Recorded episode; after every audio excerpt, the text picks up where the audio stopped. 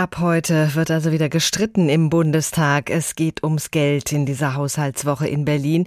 Welches Ministerium bekommt wie viel? Ob weniger Geld für Beratungsstellen gegen rechte Gewalt, ob Kürzungen bei Freiwilligendiensten, in der Wissenschaft, für Sportvereine, bei der politischen Bildung. All das wird in den kommenden Tagen auf den Tisch gebracht. Wir leben eben in Zeiten knapper Kassen und Christian Lindner ist entschlossen, das Geld zusammenzuhalten. Veronika Grimm ist Wirtschaftsweise, Mitglied des Sachverständigenrats zur Begutachtung der gesamtwirtschaftlichen Entwicklung und auch Professorin für Volkswirtschaftslehre an der Uni Erlangen-Nürnberg. Von ihr wollte ich wissen, halten Sie es für richtig, dass der Finanzminister die Schuldenbremse einhalten will? Ja, das ist auf jeden Fall richtig. Wir haben jetzt aktuell keine Ausnahmesituation mehr. Insofern ist es sinnvoll, die Schuldenbremse einzuhalten. Und es sind ja auch relativ viele Mittel aus den Corona- und Energiekrise-Schulden in diese Zeit verschoben worden. Insofern ist es doppelt richtig, dass die Schuldenbremse eingehalten wird. Aber in Ihrem Kreis der Wirtschaftsweisen gibt es durchaus auch andere Meinungen dazu. Warum glauben Sie, kommt die Wirtschaft auch ohne Investitionsprogramme oder weitere finanzielle Unterstützung wieder in Schwung? Ja, es ist äh, so, dass wir aktuell in eine langfristige Wachstumsschwäche laufen. Und da sind Strukturreformen, also grundlegende Reformen, die den Standort wieder stärken, wichtig und nicht kurzfristige Hilfsprogramme und vor allen Dingen nicht kurzfristige Zahlungen. Es ist jetzt nicht überraschend, dass die Wirtschaft vor dem Hintergrund dieser Krisen, die wir durchlebt haben, jetzt nach Subventionen ruft. Aber ich glaube, wir müssen jetzt wieder in normales Fahrwasser kommen, äh, aus dem Krisenmodus raus und langfristige, nachhaltige Reformen anstrengen, damit der Standort wieder gestärkt nach diesen Krisen weiter existieren kann. An welche Reformen denken Sie da zuerst?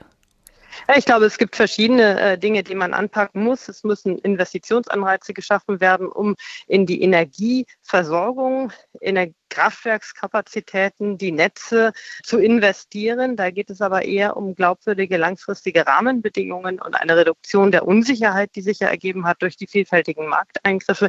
Dann muss ganz dringend etwas getan werden, um die Rente auf solide Füße zu stellen. Aktuell ist es ja so, dass immer weniger Arbeitnehmerinnen und Arbeitnehmer immer mehr Rentner im Umlagesystem finanzieren müssen. Da muss dringend politische Abhilfe geschaffen werden. Und letztendlich wäre es ganz wichtig, in die Bildung zu investieren, vor allen Dingen im Bereich frühkindliche Bildung und die Arbeitsanreize zu stärken.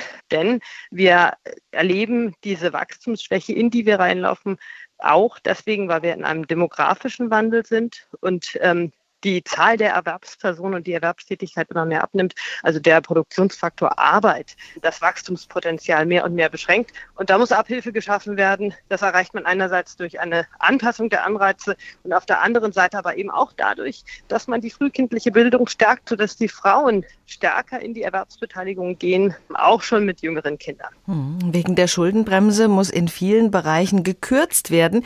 Bereiche, die eigentlich gefördert werden sollten für das Wohl der Gesellschaft. Gesellschaft. Bildung spielt da schon auch mit rein. Das geht von Sport über Wissenschaft bis zu Freiwilligendiensten, wo gekürzt werden muss. Da gehen dann auch Arbeitsplätze verloren. Würden sich Schulden da nicht lohnen?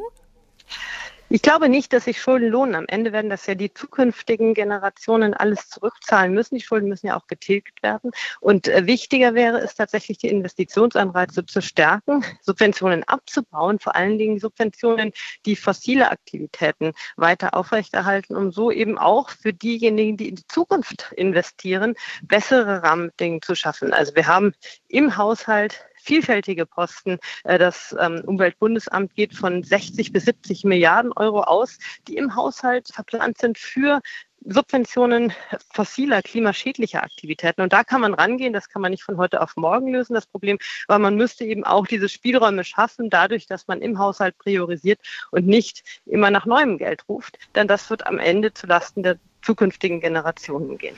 Da stehen große Aufgaben vor Politik und Gesellschaft, mit dem Wort Transformation oft beschrieben. Der Umbau wird uns alle Anstrengungen kosten.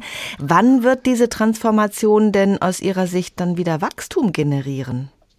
Ja, das hängt tatsächlich davon ab, wie schnell man es schafft, strukturell die Rahmenbedingungen zu verbessern. Man muss ja dabei auch bedenken, dass historisch über lange Zeiträume ungefähr 11 Prozent der gesamtwirtschaftlichen Investitionen staatliche Investitionen waren und 89 Prozent privatwirtschaftliche Investitionen. Also es gilt, diesen großen Tanker der privatwirtschaftlichen Investitionen umzulenken, es wieder attraktiv zu machen, am Standort zu produzieren, die Unsicherheit zu reduzieren.